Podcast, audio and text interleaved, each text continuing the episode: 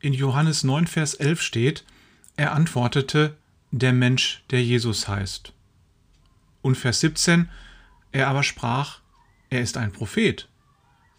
Vers 29, er antwortete, ist er ein Sünder? Das weiß ich nicht. Eins aber weiß ich, dass ich blind war und bin nun sehend. Vers 38, er aber sprach, Herr, ich glaube, und betete ihn an.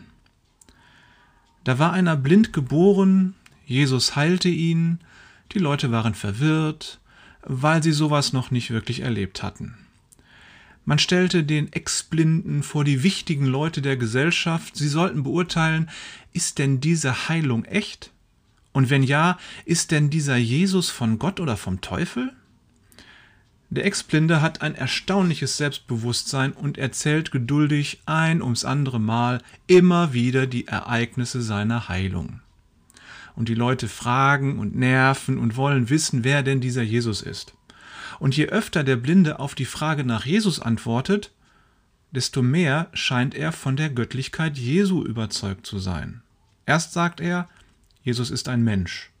Dann sagt er, er ist ein Prophet und irgendwann, nach diesem ganzen Verhör, begegnet ihm Jesus wieder.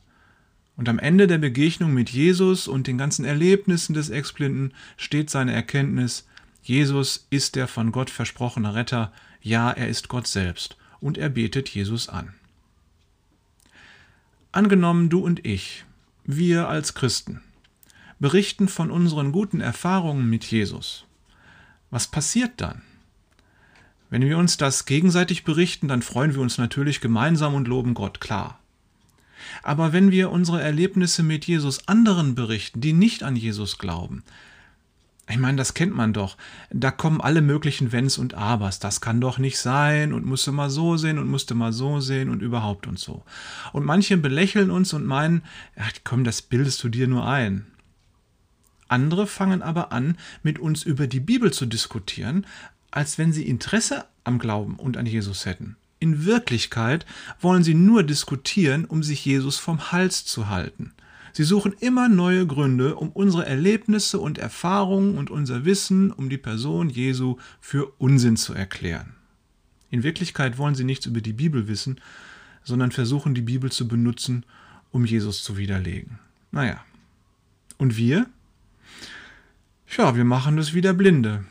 Wir bekennen einfach Jesus. Wir berichten, was wir mit ihm erlebt haben, und wir lassen uns auf keine Diskussionen ein. Dadurch werden wir selbst im Glauben gestärkt. Unsere Erkenntnis über Jesus wird wachsen, wie bei dem Ex-Blinden. Und am Ende beten wir fröhlich Jesus an. So muss das. In diesem Sinne.